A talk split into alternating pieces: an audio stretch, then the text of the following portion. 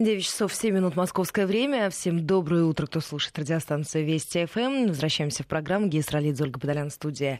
А у гостях у нас Алексей Маслов, руководитель школы востоковедения Высшей школы экономики. Алексей Александрович, здравствуйте. Здравствуйте. Здравствуйте, Алексей. Обещали мы уже нашим слушателям в первом часе, говорили о заявлении э, специального советника главы японского правительства Кацуюки Каваи, который сказал, э, заявил о том, что э, США должны подключиться э, и вообще поддержать Японию при заключении мирного договора с Россией.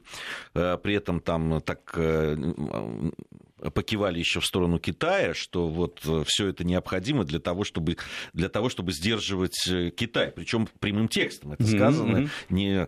Вообще, что происходит вот в той ситуации, которая сейчас политическая, да, и там в отношениях Соединенных Штатов и России, привлекать Соединенные Штаты как третью сторону для переговоров, тем более таких сложных и неоднозначных, ну, как-то, мне кажется, довольно опасно, я бы так выразился.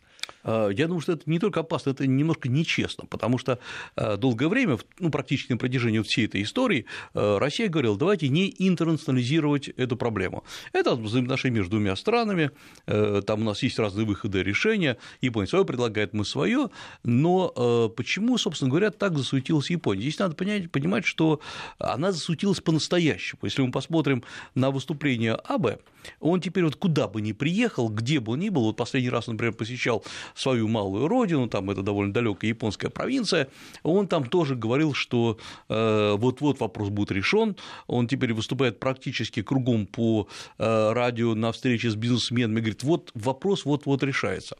И так много об этой проблеме Аба никогда не говорил. Э, во-первых, это противоречит некому дипломатическому протоколу, потому что вопрос тонкий, обычно, обратите внимание, там Россия не обсуждает его так широко на наших просторах, что, на мой взгляд, тоже не очень правильно, поскольку граждане озабочены, как говорится, а, и э, для многих эта забота такая, поскольку большинство не понимает суть проблемы, э, и вот я вижу две, два абсолютно противоположных мнения. Одно такое, вы знаете, э, Советский Союз начал войну с Японией в нарушении ранее заключенного мирного договора, первым вышел из мирного договора с Японией, Э, напал на Японию. Э, и, собственно говоря, отторг по результатам Второй мировой войны э, четыре острова, так называемые южные, южные Курилы, то есть четыре острова Сахалинской гряды, и, собственно говоря, поэтому Советский Союз должен вернуть Японии то, что он отторгнул, потому что ну, так честно – Э, вторая э, идея, что не пяди своей земли врагу, потому что Япония враг, и там разместят свои, э, точнее, американские ракеты, поэтому ситуация идет еще глубже, хуже и так далее.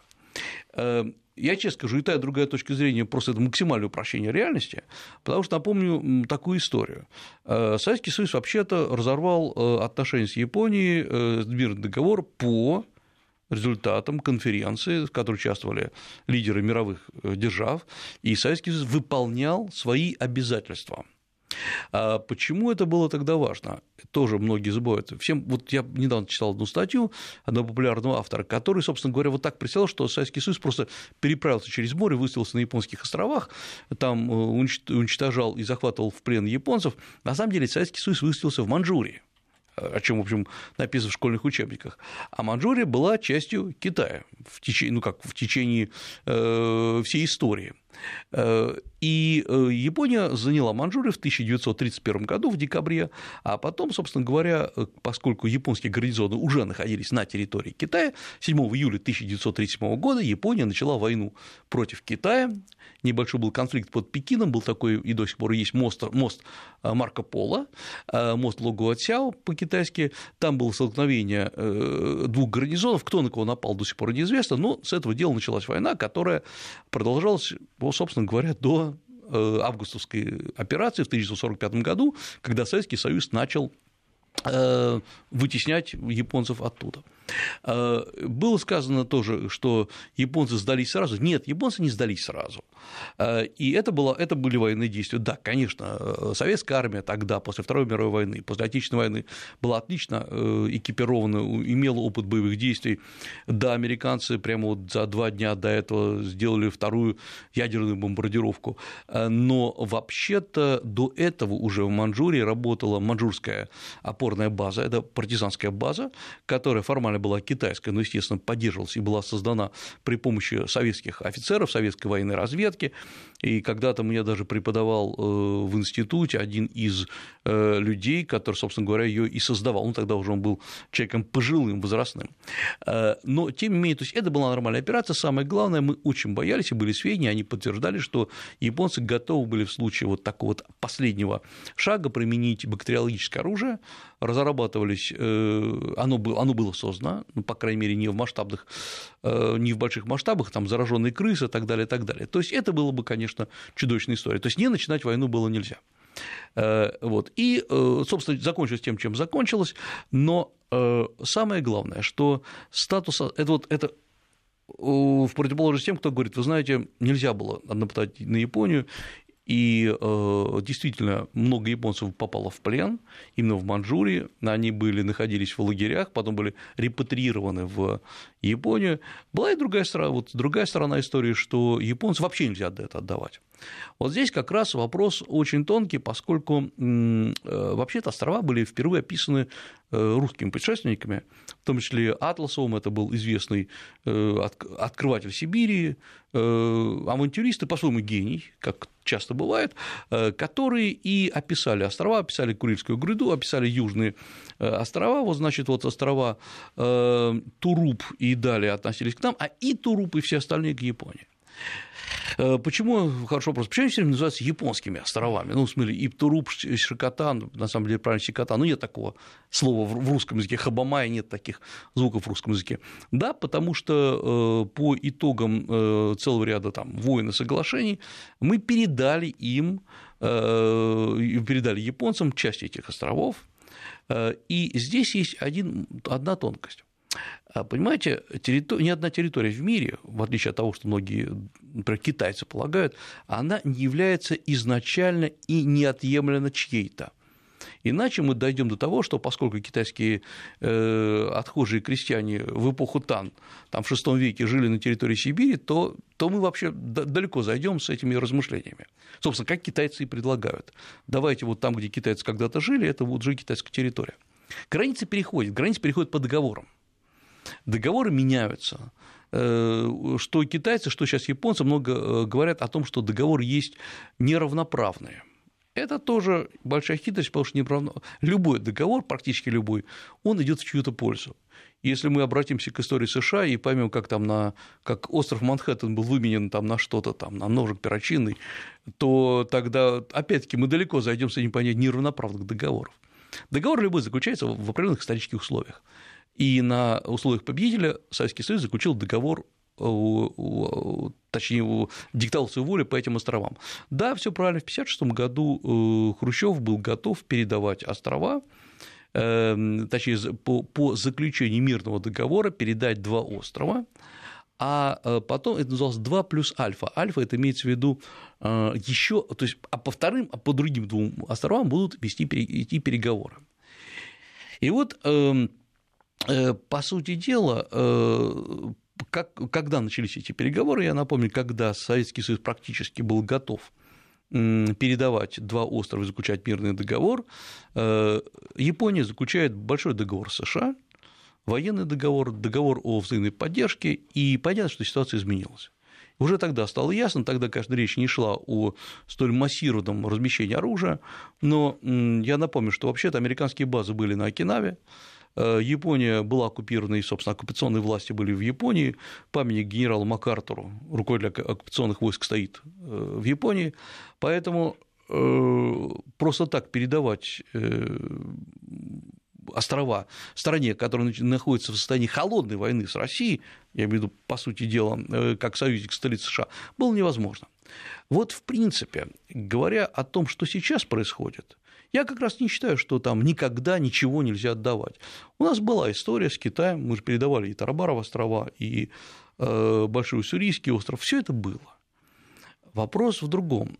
Вот люб... это, это, это будет нечто, ну, на мой взгляд, принципиально новое в российской внешней политике. И вот это новое должно характеризоваться новыми шагами. Э, может быть, например, Япония что, после этого станет главным торговым партнером России? Или будет заключен новый российско-японский договор, где мы сформируем новую политическую реальность? И тогда Китай, который не очень активно идет на российское на взаимодействие с Россией, взаимодействие с Россией, может, он тогда как-то изменится. То есть, в принципе, сам по себе акт, факт передачи островов, э, подвешенный в воздухе, он ничего не дает. Вот как раз э, меня есть и, и другое напрягает. Поскольку Япония очень много сейчас говорит, что вопрос решенный, японская пресса просто полна этим – и основным ньюсмейкером является сам по себе премьер-министр Японии, то есть далеко не последний человек. Ну вот мы, мы как раз говорили об этом, что утечки идут, и в основном они как раз идут э, с японской стороны, они вот э, как бы нагнетают все, все они это. всегда нагнетают. Они вообще вот э, каждый раз, потому что японцы думают, что можно уговорить реальность. Вот космос можно уговорить. Ну, коли такие утечки идут, хотелось бы услышать официальное мнение российской стороны. Э, потому что вопрос непростой, поскольку есть у нас общественное мнение. И общественное мнение очень болезненно относится к, к таким вещам, учитывая, что не все гладко э, в этом году, в очередной раз с российской экономикой, то просто так вот вдруг, э, когда россияне проснутся, узнают, что заключен, скажем, даже не договор, а, предположим, протокол намерений или дорожная карта о передачи островов э, мирный договор в обмен, предположим, на крупные японские инвестиции, э, вот это будет совсем плохо. Потому что самое главное сейчас – это не дестабилизировать и так не очень стабильную ситуацию. Э, я не вижу, честно говоря, я лично с точки зрения экономической, политической, не вижу ничего страшного в этом. Но вот с точки зрения как раз общественного мнения, вот это будет большая неприятность. А, хотелось бы вот э, узнать, э, если есть у вас какая-то более-менее такая э, расширенная информация по поводу захвата наших моряков. Мы вот говорили о том, что это произошло до, до нашего эфира. А, да. Что вообще известно, да, и что это за ситуация? Э, ну, к сожалению, ситуация довольно стабильная, она повторяется регулярно, потому что э, совокупно было там более 500 захватов в этом э, регионе, и захватывают в основном суда торговые, суда, которые перевозят либо танкеры, и вопрос заключается в следующем. На самом деле вот есть понятие, там, грубо говоря, мирового сообщества, которое никак не может сформировать четкую позицию по этому вопросу. Обычно же ситуация творится так, вот как и в данном случае, захватывают э, суда, захватывают обычно либо сомалийские пираты, так называемые, иногда к ним присоединяются и кенийские пираты, это обобщенное название, в реальности там могут участвовать любые племенные союзы, захватывают они на моторных лодках быстроходных, обычно вооружены они гранатометами и Э, как вот в этом случае было и автоматами, э, заставляют замедлить ход э, корабль, нацеливая на него обычно гранатометы. И проблема заключается в том, что в основном эти корабли не имеют вооруженной охраны на своем борту, потому что морскими правилами чаще это не предусмотрено. Есть и другой момент, потому что вообще э, начинать э, военные действия э, людям, которые не, ну, в общем, моряки не обязаны уметь вести военные действия, у них там другая профессия. Давать каждому кораблю корабль сопровождения – это, по сути дела, удорожать перевозки процентов на 15-20. А учитывая, что перевозки на том базируются, что мы снижаем цену, это вот, вот такая вот, то есть история очень неприятная. Переговоры всегда ведутся обычно с, не с правительством страны, а и в данном случае, э, как это не цинично звучит, пираты правы, они ведут всегда переговоры с судовладельцами, потому что они кровно заинтересованы. Э, и чаще всего передают передают, э, обычно переговоры идут месяц-два, вот у нас были случаи там полгода переговоры, но есть и другие, у нас другие проблемы. Во-первых, вот действительно я э, эту проблему хорошо знаю изнутри, у нас, например, нет переводчиков, специалистов по местным наречиям и языкам. Нам приходится пользоваться иногда, ну, либо там ломаным английским, французским, либо приглашать переводчиков зарубежных, что тоже неправильно. Во-вторых, э, судя по всему, э, нам приходится выполнять все э, претензии, которые выдвигаются, то есть идти на ту сумму, которая выдвигается. Она тщательно скрывается. Я ее э, так знаю, но тоже не могу озвучить, поскольку э, раз судовладельцы не хотят ее озвучивать, ну не будем их подводить. Э, но и меня всегда вот сейчас вот удивляет очень много другого факта. Теоретически э, с, этими, с этим пиратством можно покончить. И военной операцией, и дипломатической. Э, если, э, простите, мы со странами с ядерным оружием научились разбираться, то не разобраться с пиратами, это значит, что, по сути дела, э, государство, многие государства, в том числе, наверное, в данном случае Россия, э, отделяет себя от э, ситуации судовладельцев, потому что, да, судовладельцы, это есть другая проблема, ее хорошо знаем. Порт приписки может быть один, команда из другой страны, судовладелец с третьей страны, ну, потому что оптимизируют расходы. Как показывает практика, если не раздражать сомалийских пиратов, они не уничтожают захваченных в плен, плен, они их кормят, содержат в относительно нормальных условиях, если вообще плен можно назвать нормальными условиями. Э, и э, если, вот, скажем, 7-8 лет назад, когда начались первые захваты, люди содержались в чудовищных абсолютно условиях, их загоняли обычно в, э, в, одну, э, в, в одно помещение маленькое, чтобы они там не разбегались, не выводили ни в туалет, никуда. И я просто говорил с одним из таких вот захваченных, то есть с постоянное нахождение в узком душном э, помещении рядом со своими же товарищами, когда вам через прямом смысле через иллюминатор просовывают еду, это было, конечно, уже, это была моральная пытка. Сейчас, и это, собственно говоря, после ряда переговоров было сделано, такого уже не происходит. Их относительно, опять-таки, нормально кормят, э, но э, страх жуткий. Страх жуткий у людей, потому что э, они не понимают языка, не понимают традиций, не понимают обычаев, с которыми говорят. И самое главное, не понимают, почему страны, обладающие огромными там, спецподразделениями, опытом диверсионной, диверсионной работы, почему не нельзя взять и провести раз навсегда эту операцию. У меня тоже есть такие вопросы, потому что э, мы не боимся, что нас обвиняют в хакерстве, но вообще-то боимся сделать операцию по освобождению заложников э, раз навсегда так, чтобы второй раз их уже не захватывали. Есть еще одна большая тема, и напомню, наши эфирные координаты 553320 плюс 7903 170 63 63. Блумберг пишет сегодня о некой готовности Дональда Трампа к перемирию в торговой войне с Китаем. И источники Блумберга уверяют, что Трамп готов заключить торговое перемирие с Пекином и как можно скорее, чтобы оживить американские рынки, потому что в конце прошлого года, 18-го, они отреагировали серьезным падением как раз из-за опасения начала торговой войны.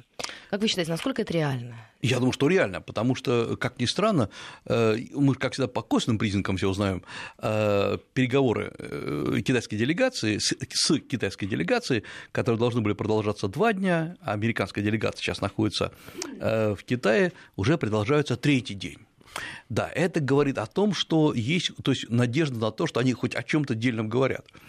Интересно и то, что сначала э, ну, с американской стороны присутствует э, замминистра финансов а вот с э, китайской стороны явился ни много ни мало вице-премьер, который не был запланирован. Это, собственно, Люхэ, э, в этом плане знаменитый человек, который отвечает за экономику Китая, блестящий переговорщик, очень обаятельный такой, или, можно сказать, седовласый красавец, который очень обаятельно, очень жестко все, все ведет. Более того, стало известно, что китайцы сформировали, наверное, лучшую команду переговорщиков за последнее время. Они Даже страшно подумать. Я, я знаю все слухи вокруг вообще способности китайцев переговариваться. То Они так и не слабые, да. Ну, э, не, потому что это, я думаю, что лучше имеется в виду, что они готовы, э, они именно готовы переговаривать, не затягивать паутиной проблему, как это умеют делать китайцы, потому что, э, во-первых, тут сильно что изменилось в Китае, я имею в виду после эм, начала войны торговой с Китаем. Э, китайские рынки упали, упал и индекс э, э, деловой активности в Китае, причем заметно упал. То есть Китай, скажем так, поврежден санкциями. Но на самом деле по голове получили многие американские компании, которые работали, и не только американские, которые работали на китайском рынке. Приду несколько примеров, просто чтобы было понятно. Вот есть два, как известно, крупнейших у нас производителя мобильных телефонов, там Apple и Samsung, которые друг друга не очень любят. Сначала Apple объявил, что о своем падении по итогам прошлого года, соответственно, акции поползли вниз, и анализ показал, что падение идет за счет Китая, что в Китае просто перестают покупать продукцию Apple. И это самое большое падение, которое когда-либо было. Э, Samsung оказалось то же самое, который, в общем, явно не китайская, не, не американская компания. Э, Samsung э, показал, что у него жуткое падение за счет падения на китайском рынке. И вдруг люди начали понимать, что Китай тихой сапой стал вытеснять крупные бренды американские и их сателлитов из, американского, из китайского рынка. А, а ведь китайский рынок делает миллиарды долларов для них. Э, э, строго говоря, например, Samsung, я сейчас так приблизительно вспомню, в 2013 году э, имел 15% китайского рынка, сейчас имеет 1%.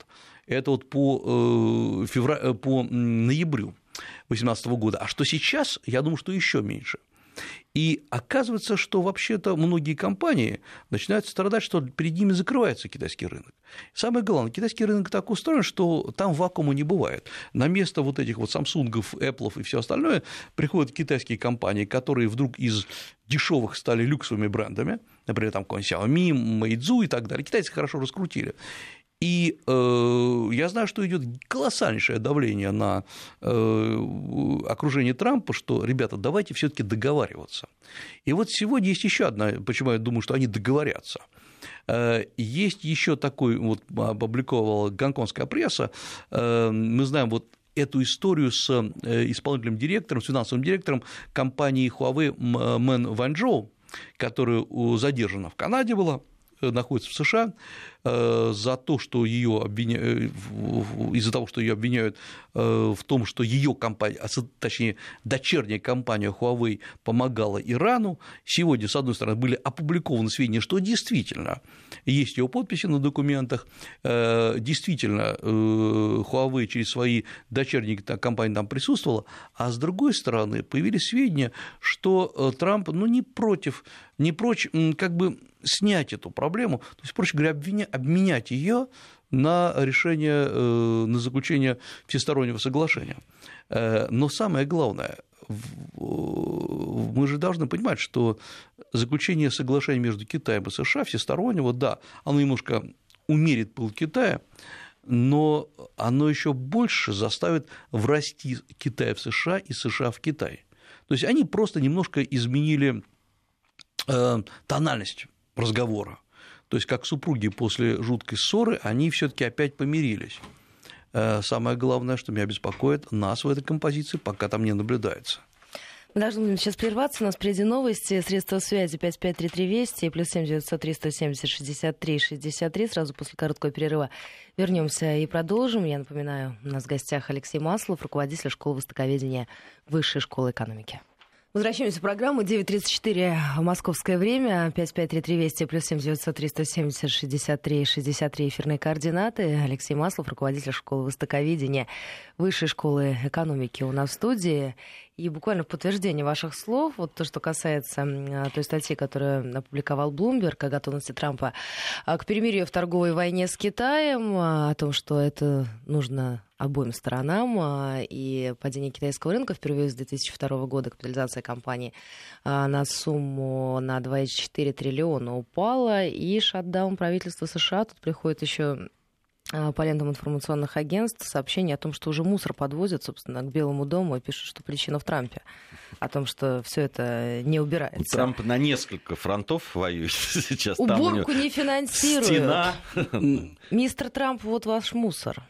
Ну, э, они, они могут проконсультироваться у наших специалистов по мусору. Мы весь год с этим воевали, по-моему.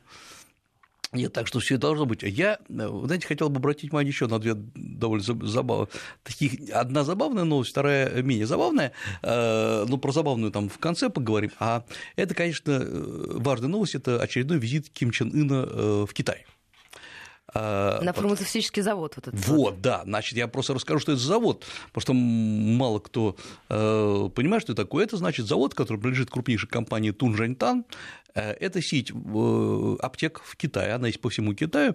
От гигантские аптеки, когда вы заходите, на первом этаже обычно продаются китайские традиционные грибы, моллюски сушеные, вам там могут по старому рецепту приготовить любое лекарство, ну а второй этаж – это обычно западные средства, и долгое время Тунжентань была именно аптеками. Сейчас у них свой завод в Иджоу, собственно, куда и, и поехал Ким Чен Ын, но Тунжентан – это, как ни странно, одна из первых корпораций в Китае, которая была как мы сегодня бы сказали современным языком, инкорпорирована еще в XII веке.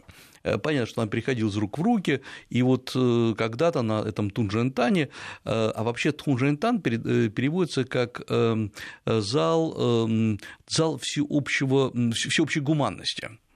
Вот когда-то там работали сотни людей, для Средневековья это было просто нечто невероятное. Да, Ким Чен Ын сказал, что собирается восстанавливать свою фармацевтическую промышленность, и Э, в чем здесь вот фишка сама по себе, на мой взгляд? Э, очевидно, что Северная Корея готовит э, серию экономических реформ. Более того, они уже идут, потому что понятно, что однажды все эти санкции будут сняты, и как следствие, Северной Корее надо будет выходить с какой-то своей продукцией. Вот с какой? Единственное, что располагает, чем располагает Северная Корея, это органически чистые продукты, это коренье, это э, один из самых лучших северокорейских женьшеней, причем натуральный, э, тот, который с большим трудом добывается.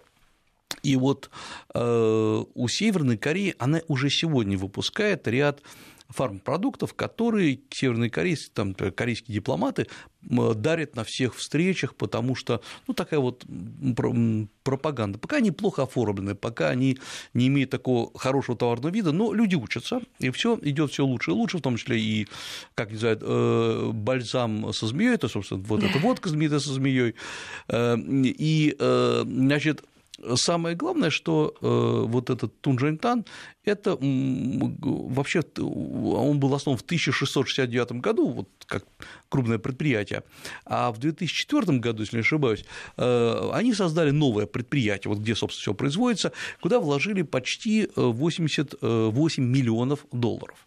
То есть он, вот этот Тунжэньтан, может выступить инвестором э, и промоутером, чтобы вывести на рынок северокорейскую продукцию. Формально дело в том, что северокорейская продукция медицинского назначения не подпадает ни под какие санкции. То есть все сделано очень грамотно. И э, до этого еще напомню, там дня два назад все говорили, вы знаете, главная задача Ким Чен Ына поговорить с, Трамп, э, с Си Цзиньпином, о чем дальше говорить с Трампом. Нет, значит, он не столь просто, не столь примитивен. Естественно, идут консультации, естественно, они выясняют, как будут дальше жить, но Главный сейчас вопрос, э, ведь есть еще одна проблема. Если и, и когда санкции будут сняты, северокорейский народ может спросить, хорошо, мы победили США, но почему по-прежнему ничего не развивается? А на самом деле все потихонечку развивается. В Северной Корее у нас есть уже частные ресторанчики, вы можете в них зайти, э, там развивается частный бизнес на э, низовом уровне. Э, да, частные ресторанчики, конечно, дороже, чем обычные, и для, для на самом деле все равно чепуха, стоит копейки для иностранцев, но для своих это дорого, но частный бизнес есть. И э, он не просто вот как-то оторван от государства, вот все эти группки, они замыкаются на разные группы, судя по всему, в руководстве КНДР. И руководство КНДР тоже опасается. Вот сейчас у них есть свои там небольшие финансовые корпорации. А вот если Северная Корея откроется всем во всем мире, э, как она сможет конкурировать? Вот куда они исчезнут? Поэтому они готовятся. Поэтому я думаю, что сейчас у нас э, наступает крайне интересный момент. Действительно, готовится новая встреча. Она будет как кто говорит в Ханое, там американцы предлагают даже Гавайи, э, Трамп говорит как чтобы было всем удобно и недалеко лететь, ну, вдруг там билет на самолет не возьмет. А, вот э, сейчас обратите внимание, ситуация значительно более мирная и менее хамски оскорбительная, чем была перед первой встречей, потому что сначала же обменивались там хамскими заявлениями, а сейчас э, Трамп и Ким Чен Ын время времени говорят о том, что одни обмениваются письмами. Да, это очень мило, во-первых, я считаю, да. Ну, по, по сравнению с тем, что было до этого, там, про желтого червяка. Рокетмена, да. Рокетмена, да, да. А, поэтому у них какие-то вот такие глубокие интимные отношения сложились, да. По поводу э, упаковки, я помню, еще в советское время появлялись у нас в, на полках наших магазинов товары из Северной Кореи. Не часто, но бывало такое.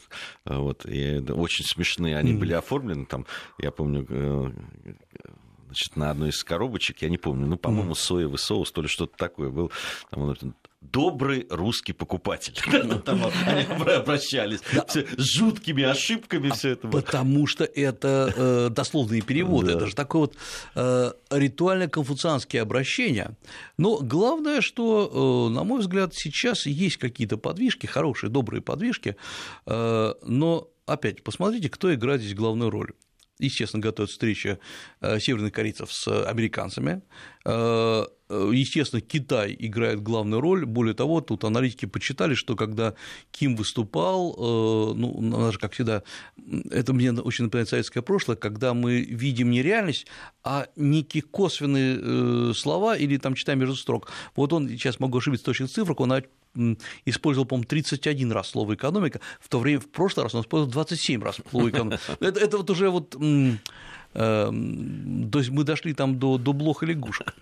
Э, вот, поэтому, конечно же, я думаю, что э, сейчас э, будет, я виду, на встрече с Трампом будет очень серьезная подвижка, если корейцы объяснят одну вещь, это что за полигон-то у них возник, который все никак не хотят уничтожать, в горах, как раз ближе к территории Советским Союзом. Старый они уничтожили, они взорвали его, причем даже готовы были пригласить наблюдателей, по-моему, там кто-то даже приезжал.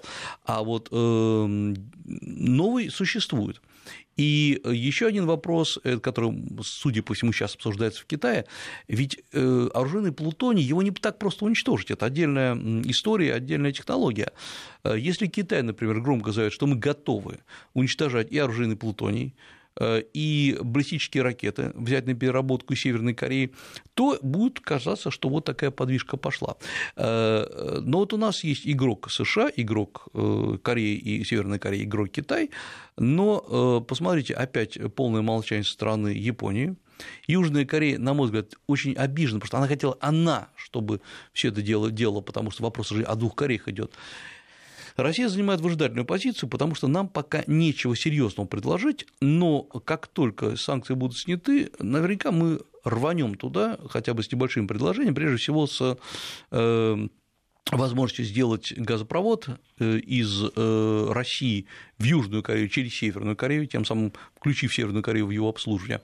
Ну и железные дороги, которые, э, я напомню, что из, Северной, из Южной Кореи идет железная дорога в Северную Корею, она прекрасно построена, там есть вокзалы, но как в фильме «Сталкеров» на них нет людей. Она прерывается прямо вот в демилитаризованной зоне. Вот это э, впечатление такое страшное и фантастическое просто там было, это интересно смотрится. Э, естественно, достроить участок через Северную Корею не так сложно. И вот эта дорога Северной Кореи, Южной Кореи и э, участок российского Дальнего Востока могут быть объединены. Тогда начнутся перевозки, тогда начнутся товарные перевозки. Нам как раз выгоднее, чтобы как можно быстрее ситуация разрешилась. Э, поэтому мы внимательно наблюдаем и правильно делаем, что не дергаемся раньше времени, потому что вот в данной ситуации пока предлагать там нечего. Я бы вот на что хотел обратить внимание. Тут э, буквально на днях произошло ну, такое событие, оно не очень комментировалось, хотя в интернете появилось, э, которое говорит о том, что ну, экономические отношения очень важны. И, конечно, экономические отношения там, между Соединенными Штатами и Китаем, они интегрированы, экономики связаны, mm-hmm. и это, э, конечно, есть. Но есть еще и менталитет, и есть идеология, да, в, высоком смысле этого понимания. Мне кажется, вот то, что произошло с э, американским атташе по культуре, там, э, показывает, что все-таки в этом смысле э, Китай и Соединенные Штаты все-таки страны разные. Я, я, если кто-то не знает, я скажу, что не так давно инцидент неприятный очень для американского атташе по культуре, Роберт Форд его, по-моему, зовут, произошел он на выставке современного искусства в Шанхае, высказывался по поводу современного искусства и сказал, хорошо, что Китай вот теперь значит, пропагандирует современное искусство а и ушел далеко от там, сталинской эпохи там, и так далее. За что был бит просто откровенно. Там сломали нос ему и так далее. А, не знаю, а, с одной стороны, это да, такой, в общем, единичный факт, а с другой стороны, мне кажется, все-таки вот э, пару раз, которые я в Китае был, все-таки и тех людей, которые встречал, которые приезжают сюда, менталитет у них другой. И э, мне кажется, не, всегда в Соединенных Штатах это понимают и принимают. Ну, это, я думаю, что не всегда понимают э, во многих странах мира. Э, вот то, чему мы учим студентов на первом курсе, что никогда не старайтесь, не имея специального э, научного багажа, обсуждать с Китаем проблемы китайской культуры и истории. Это вот первое, что никогда не надо делать. Можно обсуждать политику Китая, политику России, политику США, э, вот, но культуру трогать не надо, потому что для Китая культура – это очень болезненная история. И э, она священная. Более того, по-китайски долгое время в китайском языке понятие культура, слово культура, относилось исключительно к китайской культуре. То есть культура обладал только Китай. Вот это слово вэньхуа, то, что по-китайски и приводится как культура, это китайская история, чисто. И э, Китай никогда не отказывался ни от какого куска своей культуры, ни от древнего, ни от современного. Да, идет модернизация, да, сегодня есть э, э, такие э, тенденции, и более того, есть много галерей китайских, очень популярных, где эм, рекламируется и продается активно современное китайское искусство. Иногда это кич, иногда это такие псевдоисторические сюжеты, представленные в виде кича.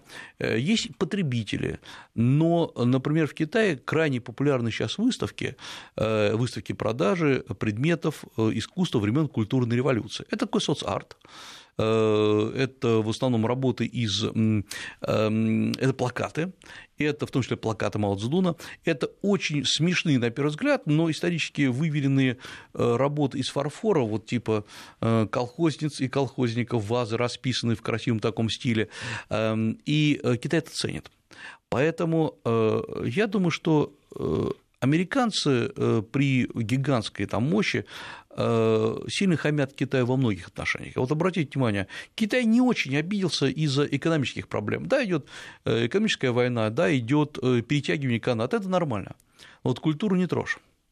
Поэтому как раз, когда мы говорим, вот в чем, на мой взгляд, еще и российские проблемы с Китаем, Э, да, мы в разных ситуациях с Китаем, но, по сути дела, очень многие люди, которые переговаривают с Китаем и по бизнесу, и по политике, они абсолютно не понимают, что лежит в основе китайской культуры, китайского мировосприятия. Это не ахти какие сложности, но надо этому взять однажды и научиться. Научиться вести беседу, научиться восхищаться тем, чем восхищаются китайцы. Э, и э, правильно, честно говоря, так как это, опять еще раз, не цинично звучит, что дипломат за дно сломали. Э, да, не, не надо бить, конечно, дипломатов, но эм, это хороший пример тем, что э, все-таки надо готовиться э, к тем вещам, с которыми вы сталкиваетесь в Китае. Ну, интересно, что именно а, там а, возмутило людей отношение к Сталину, который ну, к культуре Китая имеет какое-то отношение, но не прямое. Он, он, он, он большое имеет, потому что, в принципе, Мао Цзэдун, э, как говорится, чистил себя под Сталина. И э, большинство, э, то есть в Китае долгое время стояли в повсеместном памятнике Сталину, избирал всегда Маркс, Энгельс, Сталин, Ленин, Сталин, Мао Цзэдун. А поэтому сталинизм в Китае, вот я имею в виду как идея, он очень прижился. Идея сильной руки, идея централизованного управления государством, идея подавления э, диктатурой пролетариата всяких буржуазных, крупных буржуазных слоев, это э, в Китае есть. Поэтому речь не про Сталина. Речь идет о том, что это удар по китайской истории 50-60-х годов. Ну, вот э, нам тут напоминают, по поводу культуры и хунвейбинов. Вот разные были этапы в китайской культуре в том числе. Э, ну, как... Э, вот почему-то многие говорят, вы знаете, ну как же, вот Китай такой мудрый-мудрый, бабах, там хунвейбины в 60-х годах выходят на улицы, громят свою же культуру, громят монастыри. Вообще в Китае это тоже часть китайской культуры, когда в конце династийного цикла сначала проявляются коррумпированные чиновники,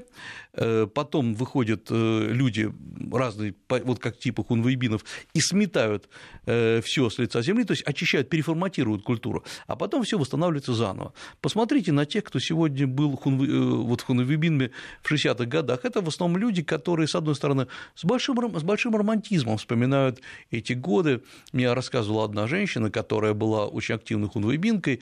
Сейчас она профессор, преподаватель, абсолютно такая спокойная, внутренне очень красивая женщина. Говорит, вы знаете, конечно, как-то, с одной стороны, ну, стыдно вспоминать о многих вещах, когда мы ругали наших же университетских профессоров, то есть тех, в статусе которых я сейчас нахожусь. Но, с другой стороны, вы знаете, было хорошо, нас же тогда бесплатно по Китаю возили, чтобы мы делали революцию. Так вот, я весь Китай посмотрела. Ну, это вот воспоминание о молодости. Вы знаете, можно мы вернемся наш шаг назад буквально в Северную Корею? Спрашивают по поводу кухни. Вы сказали по поводу маленьких ресторанчиков. Да. А, спрашивают, насколько отличается эта Сильно. кухня от южнокорейской? Сильно отличается, потому что там подают мясо. А, вот э, я поясню, потому что все-таки э, сельское хозяйство в Корее, оно не мясное, а овощно-фруктовое. И э, кусок мяса нет, конечно, можно купить, купить в Корее его, но э, хорошего мяса вы в Корее не купите. Там хорошие говядины, хорошие баранины. И вот в этих э, ресторанах прекрасным образом готовят жареное ну, это на самом деле как, э, вы можете это поесть в любом э, российском, московском корейском ресторане, там бульгоги и все остальное. Но э, в Северной Корее, в таких государственных ресторанах вы не особо мясо поедите, там в основном идет рис или овощи, или соевый творог тофу с очень небольшими такими ошметочками мяса. А здесь же вам могут подать и просто тарелку мяса, все как надо. Это стоит, ну, наши деньги, сейчас скажу, это, наверное, будет стоить вам рублей 150, наверное, вот я 200 обед не это 200, э, поэтому нет, ну там очень вкусно, это отличается как небо от земли, это правда. А, еще один вопрос, который mm-hmm. хотелось успеть mm-hmm. обсудить, хотя времени не так много остается, это взаимоотношения Китая и Индии. А, вот э, еще совсем недавно а, в интернете появлялись вот эти mm-hmm. съемки пограничных конфликтов, когда ну, это просто э, такие кулачные бои, я бы сказал, такие. То есть э, огнестрельное оружие не применялось, но применялись палки, там какие-то там эти, ну и кулаки, собственно. Да, это было вот в августе прошлого года. Такое было, когда был очередной конфликт на китайско-индийской границе. Но Китай, вот э, чем мне нравится Китай и Индия, они абсолютно прагматичные страны, они могут плевать друг другу в лицо, но при этом, э, как только открылось окно возможности для Индии поставлять свои товары в Китай, прежде всего товары медицинского назначения, потому что в Индии, ну, мы знаем это исторически, очень хорошая сталь, из стали выпускается из хирургической стали целый ряд эм, инструментов и механизмов для медицины. Как только американцы подняли пошлины э, на 25%, соответственно, индийцы тут же подсуетились, китайцы опустили тарифы от 0 до 2%, то есть вот э, практически отсутствующие тарифы, и индийские компании ринулись в Китай. При этом Индия на уровне экспертов очень жестко предупреждает весь мир, что Китай опасен. Китай опасен неустойчивостью экономики. Китай опасен многими вещами. Но э, прагматизм берет вверх. Э, самое главное, что в Индии, на мой взгляд, по-моему, второе по числу количество аналитических центров, которые анализируют Китай. Ну, первый, конечно, в США. Потому что Индия понимает, их основной конкурент Китай в области и производства, в области науки, в области технологий. И Индия рассчитывает на то, что китайское население стареет, стареет быстрее, чем индийское. Индийское, наоборот, молодеет немножко. Поэтому большинство заказов очень возможно в будущее десятилетие пойдет в Китай, так что э, в Индию. Поэтому Индия может вырваться вперед. Спасибо вам огромное за этот разговор. Спасибо. Алексей Маслов у нас в гостях.